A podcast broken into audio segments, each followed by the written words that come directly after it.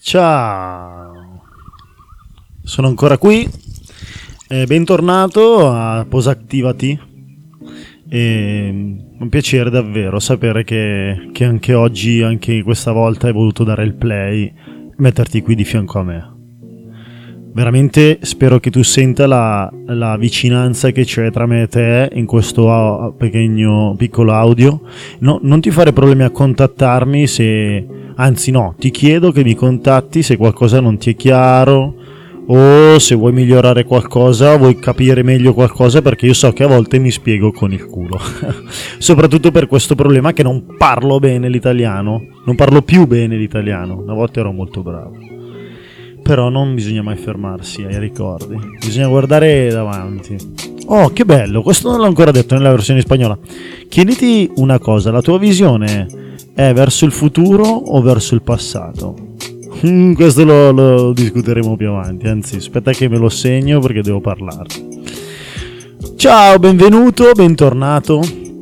Allora, eh, oggi parliamo, oggi è la seconda puntata di Posattivati e parleremo di un paio di argomenti molto interessanti. Non perdiamoci più in chiacchiere, eh, sono sicuro che ti senti come ti senti, però sai che puoi sentirti meglio. E per questo sei qui.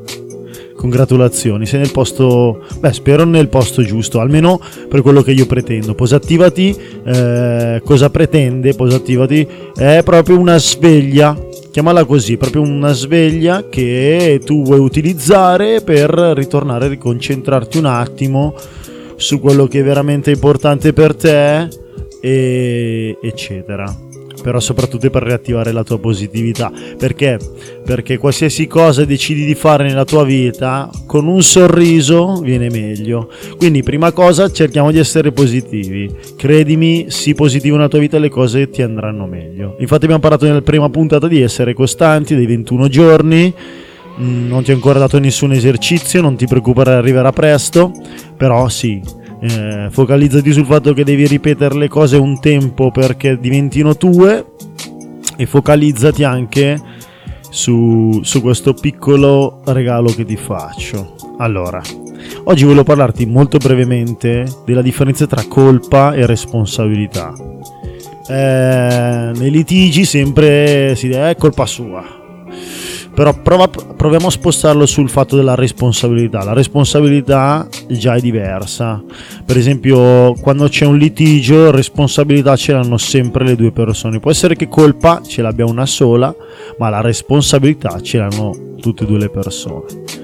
Cosa vuol dire questo? C'è, per esempio, l'utilizzo delle parole che facciamo assolutamente può cambiare qualche, qualche, qualsiasi tipo di cosa per esempio, se tu chiami. Non so se avete mai sentito parlare del, dell'esercizio dei tre bicchieri di riso. Uno con acqua pulita, cioè tre con acqua, a, qual, uno dei, dei, quali parli bene, uno parli male, l'altro lo ignori e vedi la differenza. La, cioè, la parola è molto importante. Quindi responsabilizzati dei tuoi comportamenti e soprattutto nelle parole che usi. E già noterai come cambiano le tue le tue discussioni, litigi, qualsiasi cosa, cambia tutto. Perché per esempio io cosa faccio? Se io so che devo parlare con una persona che è un po' sensibile, eh, ma cazzo, perché non ci... Per, cosa mi costa a me per esempio dirgli... Ciao, come stai? Tutto bene? Vabbè, poi io a volte sono anche esagerato, però lo faccio col cuore, dico Ciao amore mio, come stai? Ma dammi un abbraccio, dai. Sono carignoso, si dice in spagnolo, sono affettuoso con le persone che so che gli serve quello.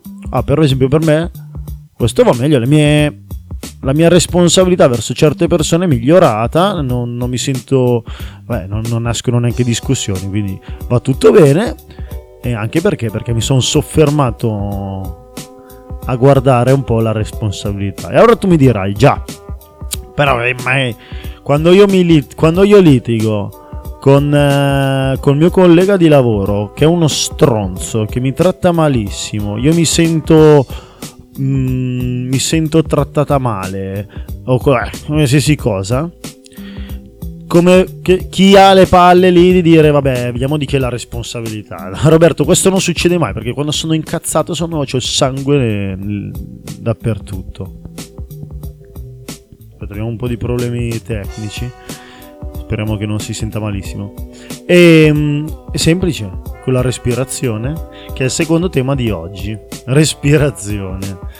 Oh, sappiate che voi non sapete respirare. Voi, tutti voi che mi ascoltate, non sapete respirare. No, scherzo. Però è vero che non, nessuno di noi mai ha prestato tanta attenzione alla respirazione e il mio invito è questo. Presta attenzione alla, alla maniera in cui respiri Chiediti se per esempio sai fare un respiro profondo. Oh, io ho già fatto sta prova nel podcast spagnolo e non viene bene perché comunque sto parlando e non ho una respirazione. E però l'esempio che io faccio è sei capace di fare un respiro di 7 secondi a mettere aria, 5 secondi di pausa e 8 secondi a buttare fuori l'aria. Provaci. Tipo Beh, che io già, già, non ce la faccio, arrivo a troppa aria. Vabbè, no, lo farò alla fine. Ehm, come respiri? Nel senso, ti sei accorto, per esempio, che quando ti destabilizza un'emozione la tua respirazione cambia? Però sappiamo benissimo che vabbè, la respirazione è incosciente, però tu puoi controllare la maniera in cui respiri. È difficile che tu possa regolare la maniera in cui digerisci la maniera in cui il tuo cuore, deciderla dico, eh, razionalmente, la decidere la maniera in cui il tuo cuore batte, però sì puoi decidere in maniera razionale come respirare, poi puoi trattenere il fiato per esempio se hai bisogno. Non si è sempre detto eh, prendi un respiro profondo e poi fai quella cosa. E ti sei mai chiesto perché? Perché semplicemente tu controllando, e quello lo puoi fare, la tua respirazione, puoi far sì che il tuo corpo reagisca in una determinata maniera. Ovvero, quando ti arrabbi la tua respirazione cambia, però se quando tu sei arrabbiato sai cambiare la tua respirazione automaticamente ti, ris- cioè, ti tranquillizzi. Adesso so che io non sto scoprendo niente, difatti io non sto scoprendo assolutamente niente, ti sto raccontando di cose, però quello che io pretendo adesso è che tu faccia un bel respiro e che per una volta dica come mi sta sentendo questa maniera di respirare? Come mi sento? Fantastico. Poi, pre- poi presto arriverà un esercizio. Allora, eh, non si tratta di fare meditazione, ok? Perché io non sono, eh, sinceramente, onestamente, non sono per niente preparato sul tema della, della meditazione.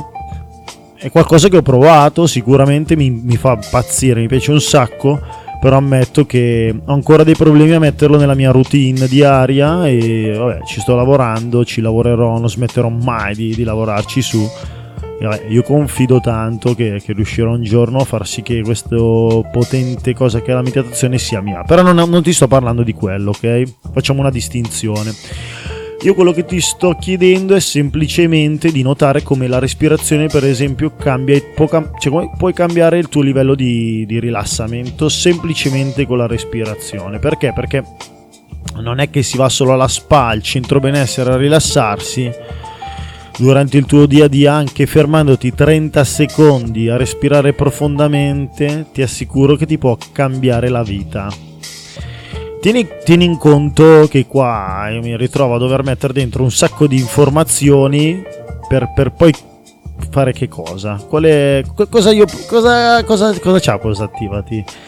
Io alla fine di questi podcast, verso la fine, diciamo che vi svelerò un esercizio che io sto facendo con un amico che funziona di brutto e che serve a mantenerti posa, eh, attivo posita- positivamente che non significa nient'altro che vivere la vita davvero, tirare fuori sempre il meglio da tutto.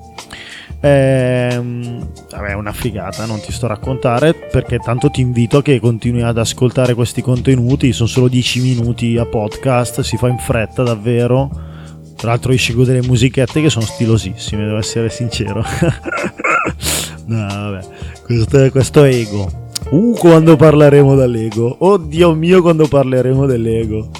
No, no, l'ego calci, calci nelle, nelle, nelle, gambe all'ego. Non serve assolutamente a niente. Metti da parte l'ego e niente, lasciati andare a questa esperienza. Respira.